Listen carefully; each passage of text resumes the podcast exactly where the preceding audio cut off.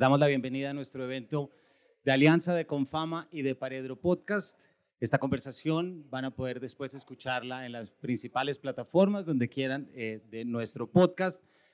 Y debo aceptarles que la de hoy es una conversación de la que yo tengo ganas hace mucho tiempo, porque la autora con la que vamos a estar hablando hoy yo creo que es la más clara representante de lo que es la literatura gótica.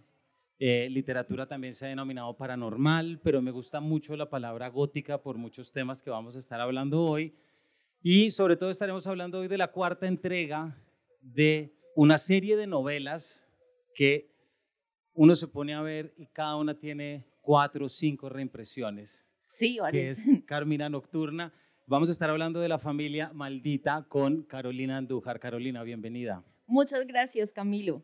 Qué gran placer estar aquí con ustedes en esta fiesta tan linda, fiesta literaria. Y qué rico poder hablar de literatura gótica de día. sí, sí. Claro que contar historias de miedo es lo que nos, de, noche es lo que nos ha luego con el tiempo convertido en lectores de literatura gótica, ¿cierto? Claro que sí. Siempre hay como un deseo cuando uno lee un cuento o una novela de literatura gótica, incluyendo las tuyas, en que uno lo que más espera es que le pase a uno eso, ¿cierto? Sí, definitivamente. No, y mucha gente sí prefiere leer de noche cuando es literatura gótica, hacerlo de noche, en un clima frío, con lluvia, pero a veces no tenemos ese lujo en Colombia, ¿verdad? Ni leerla ni escribirla. A mí me ha tocado escribirlas con mucho calor, oyendo merengue de lejos, de los vecinos, el señor de la mazamorra pasando, los perros ladrando.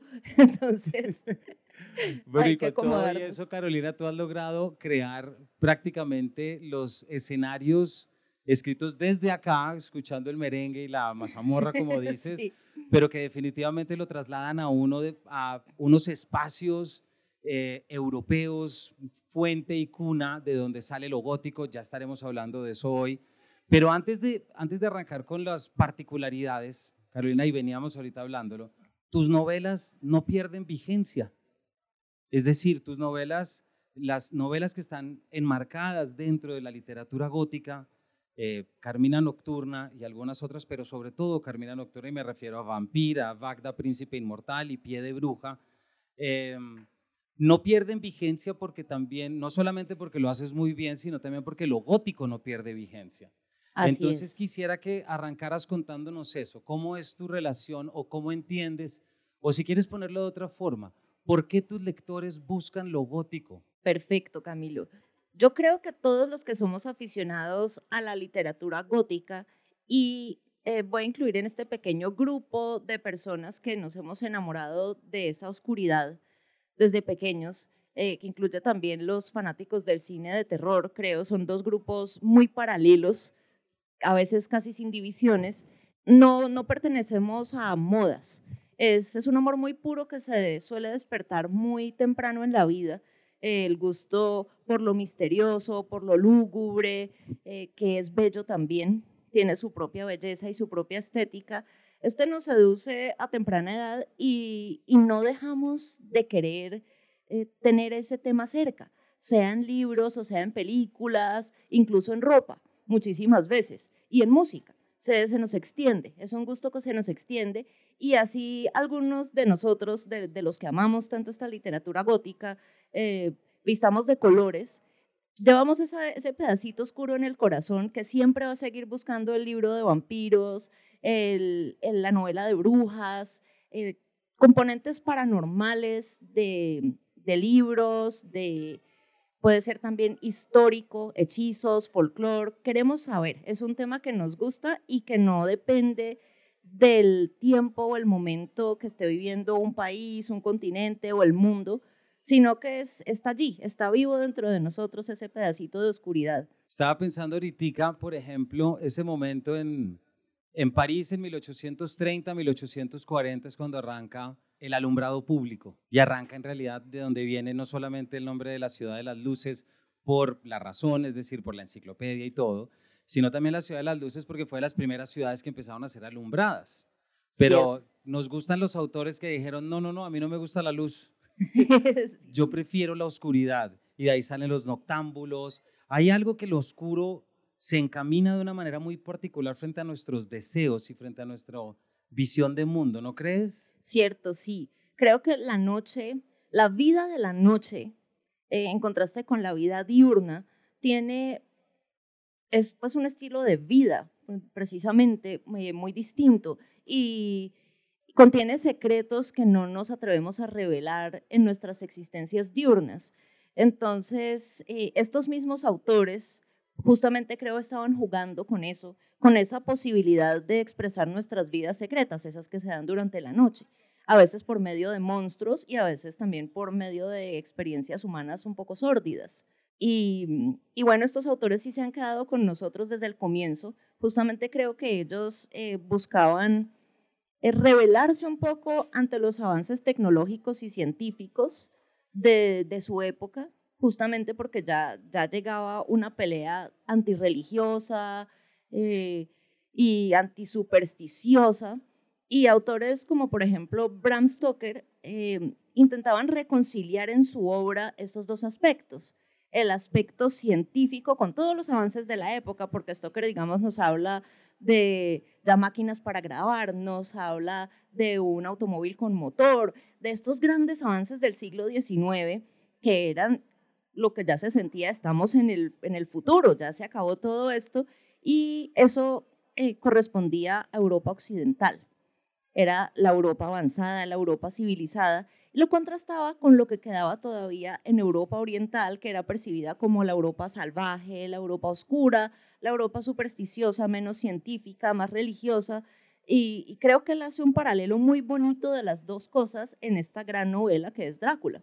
No olvidemos que Drácula también sale de un viaje que tiene que hacer Jonathan Harker a Rumanía para terminar de vender una propiedad en Londres para que el conde Drácula vaya a visitarla, cosa que ya es como, y, eso sí que ha atravesado todos los tiempos, el pánico de se nos vienen los salvajes.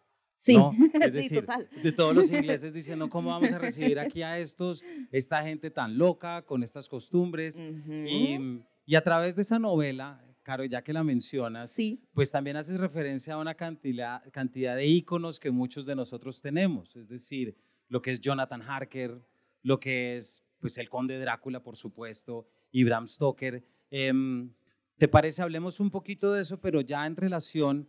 Eh, a nuestra fascinación con el vampirismo. Perfecto, claro, hablemos del vampirismo. Antes de que pasemos al vampirismo, puntualmente me pareció muy interesante lo que dijiste de eso de que se nos están viniendo los salvajes, porque esto prevalece con, con, los, con las crisis migratorias. Y, y, siempre es la Europa occidental la que es, no, se nos van a venir los más oscuros, los, más, los menos educados, los, los menos civilizados van a poder adaptarse a nuestra cultura, o sea, si aprenden a hablar como nosotros, a vestir como nosotros, de pronto sería distinto, pero vienen con su bullicio, con sus creencias, eh, y pues siguen detestando a los gitanos. Porque lo gitano ahí es fundamental, sí. Sí, que ahora pues se, les debe decir romaníes, pero en, estos libros se les llama gitanos y, y así es como les dicen en Europa también. Eh, así que sí, todavía prevalece ese susto de que se nos van a venir de Europa Oriental o de África o de Sudamérica.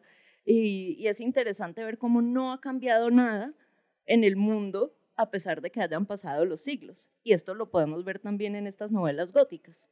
En la novela exactamente, eh, porque luego hay elementos de la novela sobre las que vamos a hablar que ya están aquí en, en esto. Fíjate mientras te veía, decía, claro, entre los rumaníes, tal como nos corriges, pero también pasa mucho en, las grandes ciudades que se nos vienen los del Pacífico, se nos vienen los de los llanos, con sus creencias y con sus cosas que quién sabe qué, qué va a pasar acá. Eh, Caro, yo sé que tú has hablado ya en otras ocasiones sobre la fascinación que te generó el conde Drácula y Bram Stoker, ¿cierto? Sí. Pero me gustaría que nos contaras un poquito cómo fue esa Carolina lectora que de repente se encuentra con Drácula y empiezas a encontrar un mundo detrás que te empieza a llamar la atención. Genial.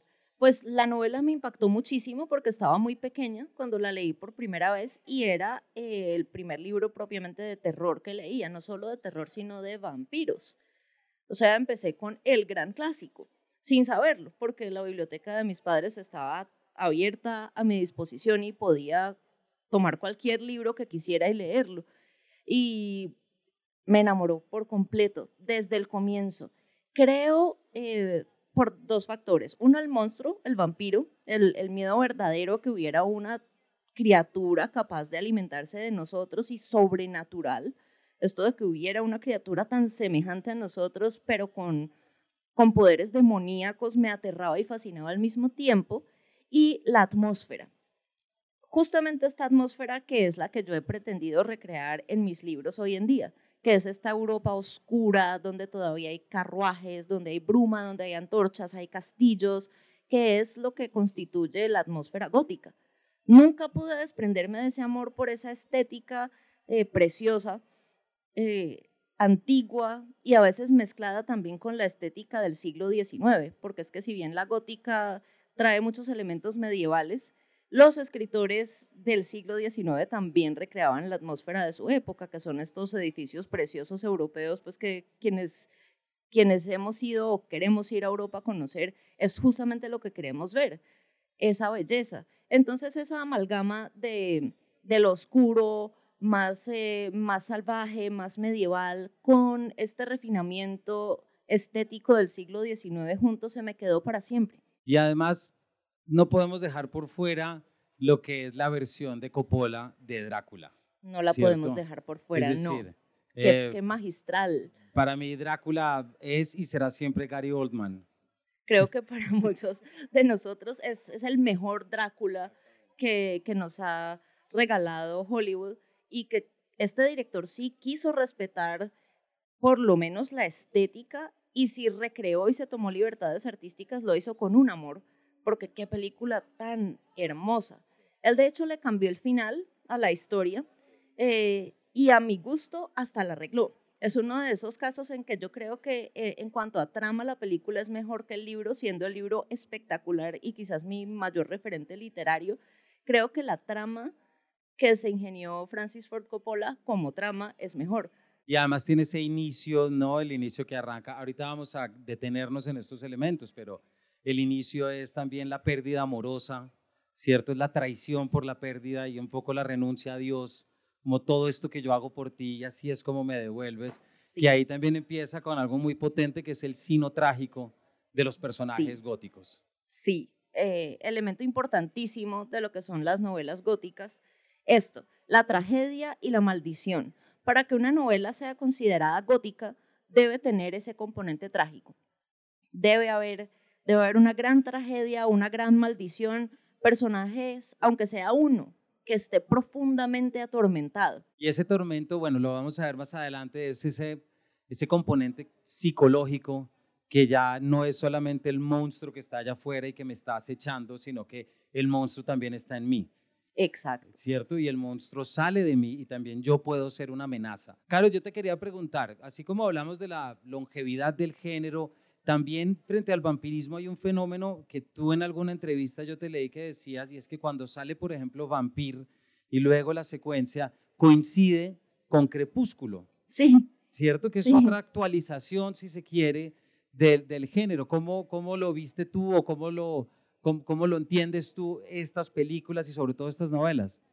Bueno, cuando yo vi Crepúsculo en la librería, acababa prácticamente de escribir Vampir eh, había estado súper aislada, fui a Cali y me encontré con esta gran cubierta porque lo hicieron muy bien, muy llamativa, muy explícitamente gótica. Y leí la contracubierta y dije, un libro de vampiros nuevo, qué emoción, como casi siempre toda mi vida. Entonces lo compré de inmediato, me fui muy entusiasmada a leerlo y me encontré con que era una, una novela como juvenil, eh, muy tipo high school americano. Esa es una, la trama del colegio del chico popular con la chica de familia disfuncional, pero ya convertida en vampiros. Entonces me decepcionó mucho porque yo esperaba algo eh, más adulto primero que todo, no, no propiamente adulto, sino no de adolescente de, de colegio norteamericano tenía demasiados elementos norteamericanos, béisbol, los vampiros jugaban béisbol con ramas de árboles, eh, los carros lujosos. Para mí todo eso no era compatible con mi amor gótico por la literatura gótica. Entonces sí me aburrí eh, con la historia romántica, no tenía ese componente trágico como lo entiendo yo, era más bien eh, un romance pueril. Y, Y bueno, me aburrí un poquito, pero eh, cuando publicaron Vampir, Crepúsculo ya era un hit impresionante. Y eh, a mí me favoreció como escritora que Crepúsculo existiera porque por ese motivo le dieron la oportunidad a mi libro en Colombia. Si no, a mí nunca me habrían publicado. Porque se decía, se decía en América Latina no se, primero casi no se leen libros góticos o de vampiros y en segundo lugar acá no se publican. No pierdas tu tiempo. O sea, al comienzo me decían muchas veces, de pronto envía tu manuscrito a Argentina o a España o hazlo traducir al inglés y lo mandas a Estados Unidos o a Inglaterra, pero en Colombia, por favor, no pierdas tu tiempo. Pues Crepúsculo fue un hit tal, incluso acá, que dijeron, pues démosle la oportunidad a una, a una autora nuestra que está escribiendo de vampiros también y le hacemos un mercadeo como si fuera para adolescentes, para enganchar este mismo público de Crepúsculo, que nunca ha sido mi, intención escritora, nunca ha sido voy a escribir para jóvenes, sino para un público universal como son todas estas novelas góticas eh, que amamos tanto ellas no están restringidas a una edad. Pero entonces tuve la suerte de conocer legiones de jóvenes muy apasionados por la literatura gótica. Y, bueno, sí, creo que fue una gran influencia en mis lectores antes de llegar a mí y ellos ya pudieron ver la diferencia que hay entre ambos, como un gótico más clásico o un gótico que ella igual tiene, pues, eh, le reconozco su gran mérito de innovadora, la autora de Crepúsculo. Ella innovó y cautivó pues, al mundo entero. Pero tienes razón, es ese camino que toman los lectores que conocen el vampirismo a través de Crepúsculo, lo entienden, digamos, desde esta componentes de la cultura gringa y del béisbol y todo, para luego entender que el género en verdad es mucho más oscuro que eso. Mucho más. Mucho más, que, que no pasa nada con que los vampiros sean cool, porque ya Gary Oldman no lo había mostrado. Sí, él es súper cool. Y los de Anne Rice también son muy cool. ah, bueno, y Anne Rice también. Bueno, los papeles de Tom Cruise y Brad Pitt. Además. de las películas. Pero, pero también es volver, es la posibilidad, y mucha gente no entiende esto como las distintas funciones que pueden tener muchas novelas. Muchas novelas también funcionan como escalones para llegar a otras novelas y esas a su vez para llegar a esos textos iniciales o estos textos iniciáticos. Claro, por supuesto. No, y si a alguien le gusta y lo está disfrutando, cumplió una función espectacular. Hizo que, que una cantidad de chicos se enamoraran de la lectura y después empezaron a leer muchos otros libros, entre ellos Drácula, Carmila, los grandes clásicos de vampiros. Y entre eso de volver a los clásicos hay otro título, eh, claro que no podemos, y yo creo que aquí ya podemos empezar a visitar los componentes de lo gótico, porque yo estoy seguro que muchos de pronto aquí quieren escribir gótico y muchos de los que nos van a escuchar quieren escribir gótico y, además el gótico que tú llevas, no el gótico, digamos, de crepúsculo. o una amalgama. O una amalgama, sí, exacto, que sí, sí, cada, cada uno. Eh, y quisiera arrancar con un libro sobre el que tú también has hablado antes, pero es un referente imposible de dejar pasar, que es El Castillo de Otranto, de Horace Walpole, ¿cierto? Sí. En el que ya ahí empezamos a entender cómo cuando lo leemos ahora hay una referencia muy clara a lo antiguo, a lo medieval, y algo que en tu última novela, La familia maldita, también tiene, y es que es el texto como reliquia, el texto como lo que nos va a dar como señales del pasado, la oscuridad del pasado, que es lo que le pasa precisamente a la protagonista cuando se mete al archivo. Perfecto, súper. Hablemos un poco de la historia de por qué les decimos góticos a estos libros de vampiros. Resulta, amigos, que en el siglo XVIII a este escritor, Horacio Walpole, se le ocurrió escribir un libro llamado El Castillo de Otranto y en el subtítulo le puso eh, una historia gótica o una novela gótica, no recuerdo exactamente, pero puso la palabra gótica. Esa fue la primera vez que se llamó un libro de este tipo gótico. Y él usaba la palabra gótica para significar que tenía elementos como eh, poco civilizados, es decir, del medioevo, porque para su época ya el medioevo se consideraba muy poco civilizado.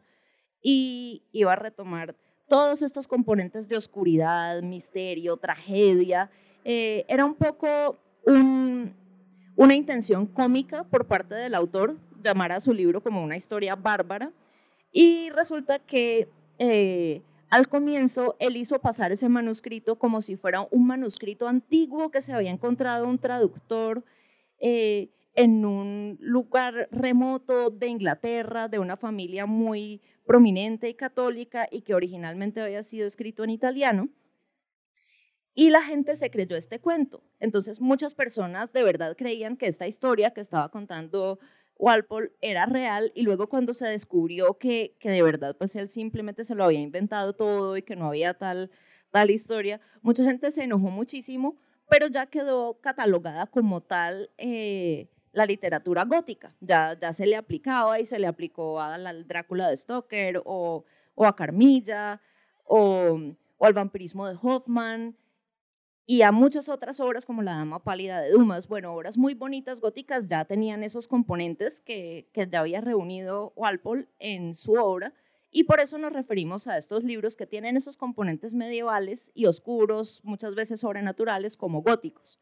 Luego el sentido se amplió más y, se entiende como novela de brujas, puede que ocurra algo sobrenatural, vampiros, hombres lobos, noche, misterio, no necesariamente castillos medievales, pero para mí sí debe tener esos elementos. Para mí sí.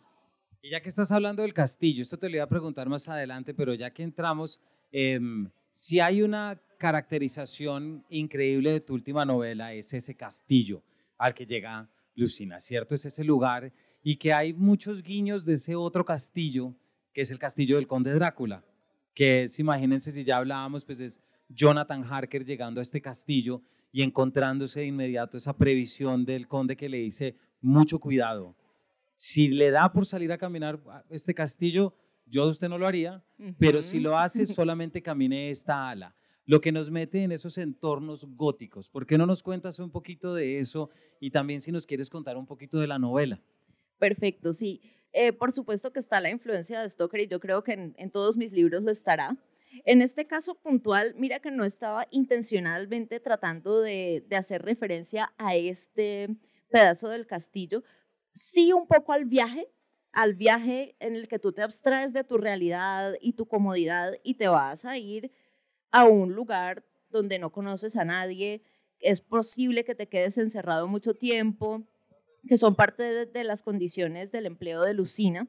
Eh, allí sí, el castillo en sí, lo de no puedes ir a ciertas áreas del castillo, estaba aludiendo más al cuento de Barba Azul, que no sé si ustedes lo conocen, pero en el cuento de Barba Azul, a la protagonista, el esposo, le prohíbe específicamente ir a una habitación del castillo, porque tiene un secreto espantoso, terrible, eh, y no quiere que ella se entere de esto. Y eso era lo que yo quería que ocurriera con Lucina, porque la protagonista de la familia maldita, porque aquí hay una historia de amor atormentado muy especial, pues que no les quiero hacer spoilers, pero, pero hay unos secretos muy trágicos y Lucina desobedece. Como esperamos que desobedezca todo protagonista que se le dice, por favor, cualquier cosa, todo bien, pero por allí no, obviamente va a ir para allá.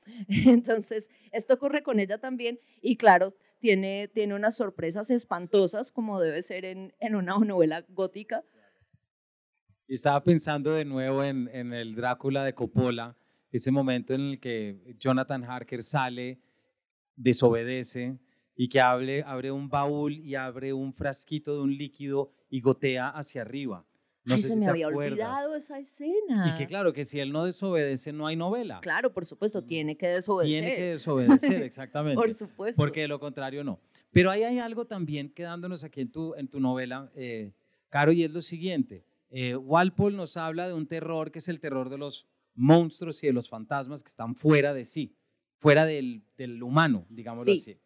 Claro, porque todavía Freud no había escrito, entonces todavía no sabíamos lo que era el inconsciente y no sabemos que cada uno carga un monstruo adentro, ¿cierto? Em, hay un momento en el que lo sobrenatural se cambia también por lo psicológico. Y yo tengo la impresión de que en esta novela tuya también hay un interés de seguir con lo sobrenatural, pero la misma narradora tenemos unas perspectivas psicológicas distintas. Sí, yo, sí creo que muchos autores empezamos a hacer esto a partir de cierto punto y es algo que hace Stephen King, por ejemplo, que podría decirse a su modo, también tiene, tiene historias muy góticas. Él tiene, digamos, eh, La Hora del Vampiro, creo que lo tradujeron así, Salem Slot, en algún momento, no sé si ya luego lo tradujeron eh, literalmente, pero eh, sí, estos autores y Anne Rice también han incorporado más la psicología oscura de los personajes que, el aspecto sobrenatural. Hay una confluencia de los dos.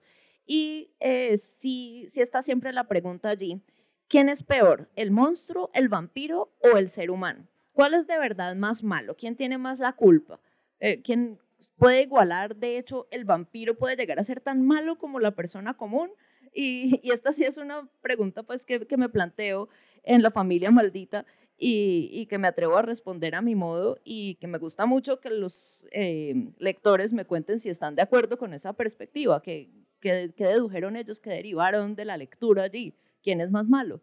nosotros o el vampiro. Y ese también es ponerla, ese también es un cambio porque no convierte al humano en la víctima de lo animal, sino también lo pone como protagonista de lo animal. Sí, que es importante que Ese es un, que ese es un cambio que, que también es importante. Ahorita estábamos hablando del, de Walpole, eh, Caro, y de cómo el texto es una reliquia, el texto es aquello que nos conecta con el pasado y que nos trae historias. Hay un momento de la novela en que la protagonista está hablando con alguien, ahorita no recuerdo quién, y le dice, sí, es que a mí me encanta la etimología, es decir, la historia de las palabras. Eh, y a ti yo creo que eres una también que te encanta la onomástica, es decir, la naturaleza de los nombres. Sí. Porque también en los nombres y en las palabras nos conectamos con un pasado. ¿Nos cuentas también de ese atributo que tienen tus novelas? Claro que sí, Cami. En todas ellas eh, me he esmerado mucho en escoger nombres que vayan de acuerdo con la naturaleza del personaje. Entonces, eh, o deben ir de acuerdo con este personaje en su sonoridad. Por ejemplo, el nombre de la villana de mi primera novela, Vampir, es Susana Stroessner. Tiene muchas S y, y me parecía a mí que el nombre de Susana era como una serpiente en movimiento, era y ella es así, es, es una mujer que es viperina, es venenosa y es sigilosa y e, ese nombre con todas esas heces nos recuerda a la naturaleza de la serpiente y por eso lo escogí así. En otros casos me centro más en el significado mismo del nombre, por ejemplo, el protagonista de Pie de Bruja es un nombre eslávico, él se llama Slaven y eh, después de haber sido hecho chivo expiatorio, haber sido acusado de ser el hijo del diablo, él se convierte en un protagonista que logra vengarse de todas las cosas horribles que le han hecho y se vuelve victorioso, como el nombre tiene ese significado, es decir, su destino estaba escrito en su nombre y él tenía que alcanzar esa victoria, tenía que ser victorioso. Y esto lo hago mucho pues con, nombres diferentes, digamos pues el nombre de la protagonista de, esta novela, eh, ¿lo digo o no lo digo? Es que es muy spoiler. Pero pues yo creo que sí, sí, digámoslo porque pues ya lleva, ya lleva algunos meses de publicación. El nombre de esta protagonista, que es Lucina, es Luz del Día, y me pareció muy bonito poner una protagonista con ese, cuyo nombre significara Luz del Día en una novela justamente de vampiros, seres que no pueden exponerse a la, los, se mueren con la claridad, no pueden ser expuestos a la claridad de los rayos del sol. Eh, y es solo uno de los muchos ejemplos. Y también hay una mención en la novela a la etimología de Lucifer, de Luzbel, ¿cierto? Que también es muy bella la... Que es muy bella, sí, la, creo que aproveché el texto para explicar cómo el nombre, lo que conocemos hoy en día como el nombre del diablo, que es Lucifer, en verdad era el nombre de Venus, que era estrella de la mañana, era, pues, y, y era el que traía la luz o la que traía la luz porque no estaba separado, pero hubo un error en una, en una traducción bíblica, en cierto punto, eh, que no se estaba hablando del diablo, se estaba hablando de la caída del monarca de Babilonia, si no estoy mal, y se lo equiparaba con, con Venus. Entonces, ¿qué, ¿qué, dura fue tu caída? O, eh, o Lucero de la Mañana, que también es eh, otro significado del nombre, y ese fue traducido a Lucifer y luego se reinterpretó como si fuera la caída del diablo, pero nunca fue el nombre de un espíritu maligno, sino de, de la estrella de la mañana de Venus, el planeta. Y también, no que nos vayamos a ir por ahí, pero también en ese protagonista hay mucho de desobediencia que permite otro tipo de luz. Me refiero a Luzbel y a Lucifer. Ah, sí, por supuesto, sí. Y en estas novelas góticas es eh, muy bueno acudir al personaje del diablo como, como símbolo referente de desobediencia y de no conformidad. Y tanto el protagonista que se revela contra las normas y va a ir a explorar esa oscuridad prohibida, como el monstruo que está en rebelión constante, y monstruo lo diría entre comillas, porque no es peor que el humano, eh, sí son muy afines al arquetipo de la rebelión. De hecho, la, bueno, no, me voy a quedar en este punto porque es que ya nos has dicho unos nombres. Em, Y hay algo que es muy increíble de tu escritura y es que, bueno, tú tienes ascendencia polaca, si no estoy mal. Húngara. Húngara, perdón, húngara. Em, tus novelas parecen escritas en la Polonia profunda, en, en, Hungría profunda, es decir, tienes, ahí sí tienes una capacidad de verosimilitud narrativa impresionante para traer, en verdad, porque uno puede, mejor dicho, tienes, tienes todos los componentes, tienes todos los elementos. ¿De dónde te salió eso? ¿Cómo lo trabajaste o, o una rama familiar que te, con mucha sinceridad y honestamente, y siempre se los he dicho como con transparencia total, es por haber sido tan asidua lectora de textos decimonónicos toda la vida desde que era chiquita, desde que leí Drácula. Empecé a leer solo libros del siglo XIX y llegué, creo, a sentir, a incorporar la emoción, el sentimiento y la estética de la Europa del siglo XIX con tanta profundidad que me sale muy natural. Porque es que una cosa es conocer Europa hoy en día y digamos tenemos muchos recursos, ¿no? Ya si alguien nunca ha ido, puede mirar en Google, puede averiguar la historia, se la puede leer, pero una cosa es conocer tu Europa contemporánea y otra cosa es conocer la Europa del siglo XIX. No tenemos cómo viajar en el tiempo por muchos recursos eh, tecnológicos que tengamos a nuestro alcance ahora y esa fuente son los autores del siglo justamente y fueron prolíficos y escribieron textos bellísimos y han sido siempre mis favoritos. Entonces, em, creo que, que, haberlos amado tanto desde una edad tan temprana permitió que, que ese sentimiento, esa emoción del siglo XIX, de esa Europa bella, en, en, todo su esplendor, que, que, a mí me parece que fue la época más esplendorosa de Europa, se quedó en mí. Y el lenguaje y las costumbres se quedó en mí, ese conocimiento y por eso creo que resultan tan realistas las descripciones en mis libros y las relaciones que se dan entre los personajes de ese siglo. Porque en este, por ejemplo, y vamos a adelantar algo que está en los primeros dos capítulos y de hecho en el primer capítulo, ¿no? Que es la carta que recibe porque se requiere una institutriz. Y entonces, claro, uno empieza a ver cómo esta próxima institutriz empieza a viajar, todo lo que piensa, cómo lo narra, y uno dice, estoy con un texto de la época. Ah, qué chévere. Es decir, estoy con un texto que está. Y hay otra cosa que estábamos hablando ahorita y es que, eh, fíjate, ya vuelvo en carrilo con lo que estábamos hablando ahorita. Estábamos hablando de la fascinación que produce un personaje como el diablo, como Lucifer. No en vano los poetas románticos ingleses vivían fascinados con la caracterización del diablo de John Milton. Claro. Porque era como el el personaje verdaderamente fascinante. Claro. No, es que mire que Dios también, no, no, Dios es un personaje plano, es decir, Dios no puede cambiar. Entonces Dios nunca va a tener esos problemas de conflictos. En cambio, el diablo sí. Es claro. decir, el diablo está constantemente frente a la tentación. Todo el tiempo. ¿Y por qué lo conecto con esto? Porque es que todos los personajes, no solamente los tuyos, sino también estos componentes de lo gótico, es tomar el personaje romántico, pero dar un paso más. ¿Cierto? Es meterle un tema, yo sé que ya hablamos un poquitico del conflictuado, pero, pero ¿por qué no nos explicas también cómo entiendes tú esa, ese componente romántico, pero que da el paso, que se encuentra con lo oscuro o que reta lo oscuro, también me, me atrevo a decir? Sí, creo que todas tienen que tener ese componente, sí, sí lo tienen que llevar un pasito más allá, o sea, tiene que haber toda una trama que gire en torno a esa rebelión y a esa tragedia y a esa oscuridad pues no solamente, o sea, si decimos romántico como rebelde, pero también en la parte amorosa de las, de las relaciones eh, propiamente interpersonales de los personajes. No puede ser eh, una relación eh, idílica, bonita y que se queda allí. Tiene que surgir de una tragedia tan grande, tiene que haber un impedimento tan inmenso para que ese amor se realice. Y esta es una constante en casi todas las grandes novelas góticas que tú estás verdaderamente sufriendo con los personajes por la realización de ese amor que además es puro, precioso y real. No es, no es un amor cualquiera, no es un amor de, ay, es que me gustaste, hola, ¿qué tal? Eh, texto. No, es un amor que se reconoce, dos almas se reconocen.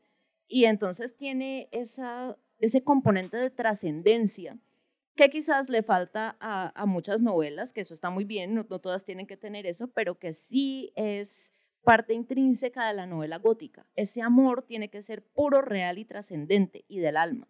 Y por eso es tan trágico que no puedan estar juntos. Y por eso es tan glorioso si logran estar juntos estos personajes. Mientras te, mientras te me acabo de acordar de la escena de nuevo de Coppola de ese momentico en el que el conde Drácula ve la fotografía, ¿cierto? De, Mina. De Mina. Y de repente dice como, y, saca y tiene esa frase que dice, he atravesado océanos de tiempo para encontrarte. No, que es el amor en la temporalidad. Sí, esto que acabas de precioso. Y esa frase es tan linda que, mira, o sea, la estoy oyendo en un podcast y me vuelvo a conmover.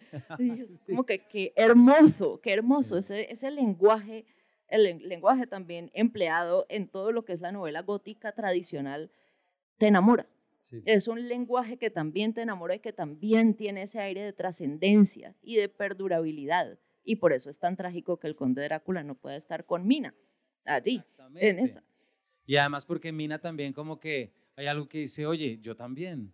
Claro, yo te siento, te presiento, te reconozco a pesar de, sí, a pesar de todo. Muy bonito acordarse de todo. Eso nos deja, claro, también el tiempo pasa, pero bueno, hay que aprovecharlo. Em, hay algo también que creo que nos puedes contar y es como lo, eh, lo, femenino en lo gótico, por contraposición a lo masculino, porque si hay dos, hay, hay dos vertientes radicalmente distintas. Bien, pues hablemos de los personajes, el personaje femenino y el masculino eh, góticos en la novela gótica por excelencia. El personaje femenino gótico por excelencia es un personaje que a su modo siempre se va a rebelar contra los, los cánones de su época. Siempre va a haber un componente de rebelión allí.